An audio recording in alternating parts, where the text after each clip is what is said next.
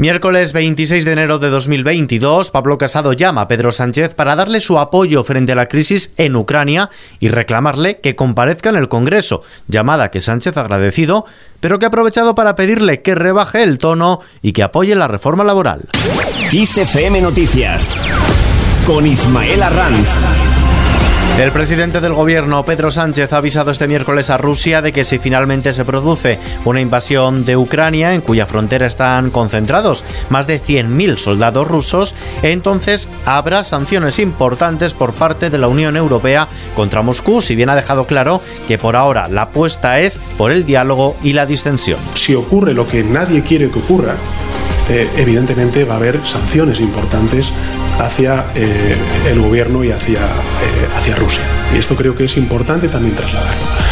Por tanto, desde ese punto de vista creo que al contrario, creo que todos estamos en la misma línea de desescalada, de diálogo, de diplomacia, de unidad en la disuasión y sobre todo y fundamental en un, en un mundo en el que queremos la paz para garantizar esa paz, lo que se tiene que respetar es la legalidad internacional. En este sentido, la vicepresidenta segunda del Gobierno, Yolanda Díaz, ha subrayado la posición muy compleja y difícil en la que se encuentra España ante el conflicto ucraniano. Las palabras de la vicepresidenta llegan después de que la crisis en Ucrania haya desatado algunas fricciones en el seno del Gobierno. Ayer mismo, Unidas Podemos celebró el cambio de tono de su socio socialista sobre este asunto y que ahora esté poniendo el foco en la desescalada, aunque también criticó el pulso belicista de algunos de sus miembros, refiriéndose a la ministra de Defensa Margarita Robles. Quien ha mostrado su apoyo al Ejecutivo en esta crisis es el líder de la oposición. Pablo Casado ha telefoneado al presidente del Gobierno. Del contenido de esta llamada ha dado cuenta la vicesecretaria sectorial de los populares,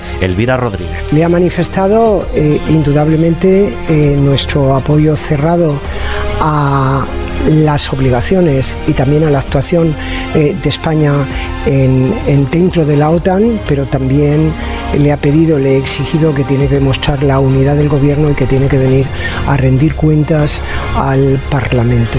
El presidente del gobierno, Pedro Sánchez, ha agradecido al líder del Partido Popular, Pablo Casado, el apoyo de su partido en la crisis de Ucrania en esta conversación telefónica en la que el jefe del Ejecutivo ha aprovechado para pedirle a Pablo Casado que deje de poner en duda la gestión de los fondos europeos y también para reclamarle su voto favorable o al menos la abstención en la reforma laboral. Pedirle al eh, principal partido de la oposición eh, que después de las respuestas que se han dado por parte de la Comisión Europea a los fondos europeos cese y rectifique su posición, porque creo que no es bueno para España el que hasta incluso la imagen del principal partido de la oposición quede dañada ante las instituciones europeas, ¿Qué es lo que está ocurriendo. Y creo que eso es algo que se puede evitar.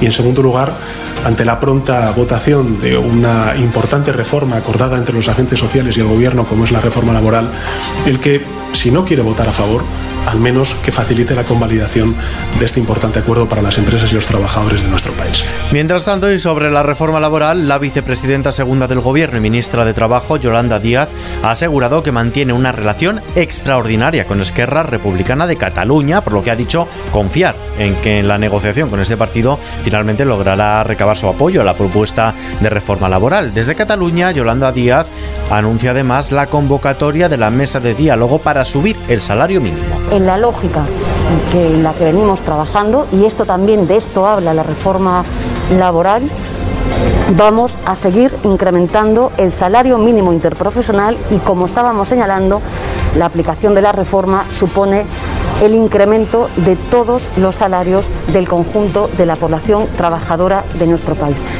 El Partido Popular cuestiona ahora el control de Bruselas después de que ayer el propio vicepresidente económico de la Comisión Europea, el también popular Vladis Dromboskis, rechazará las críticas que el PP está haciendo sobre el reparto de fondos europeos. Génova ahora cuestiona los mecanismos de control a la hora de evaluar el cumplimiento de España para poder obtener los fondos europeos procedentes del programa Next Generation y ha advertido de que el país presenta peores datos económicos que sus socios. Escuchamos a Elvira Rodríguez, vicesecretaria secretaria sectorial del Partido Popular. Reivindicamos transparencia, reivindicamos procedimientos seguros, seguimos reivindicando, como hicimos en el proyecto de ley alternativo, esa autoridad independiente que nos pudiera garantizar eh, que se elige bien eh, y que se aplica bien y que sería la mejor manera de que, como decía, fuera lo más productivo para los españoles.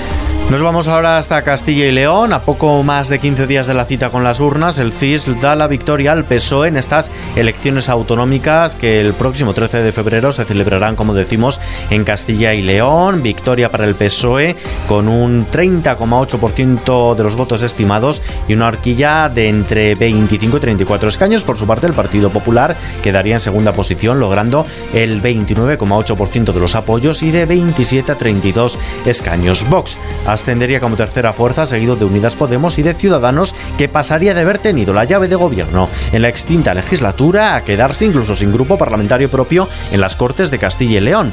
La Unión del Pueblo Leones se mantiene, por Ávila también mantiene su escaño y Soria ya entra en el hemiciclo de Valladolid, sería la fuerza más votada en Soria. Nos adentramos ahora en el terreno de lo económico.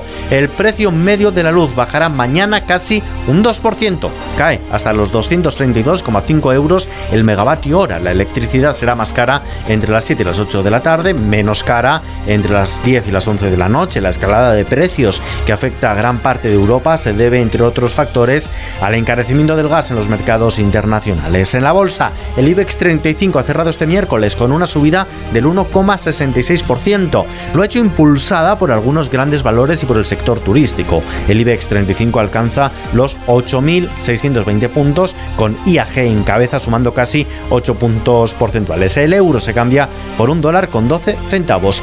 Y esta noche arranca el Benidorm Fest.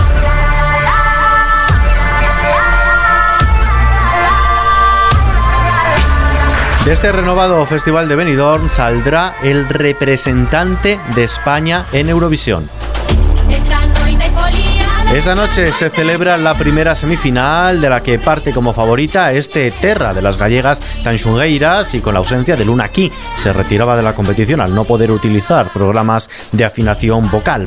Barry Brava homenajeando a Rafaela, Blanca Paloma, Unique, Chanel y las míticas Azúcar Moreno con su postureo también participan en esta semifinal de la que cuatro de ellos conseguirán el pase para la gran final de este sábado.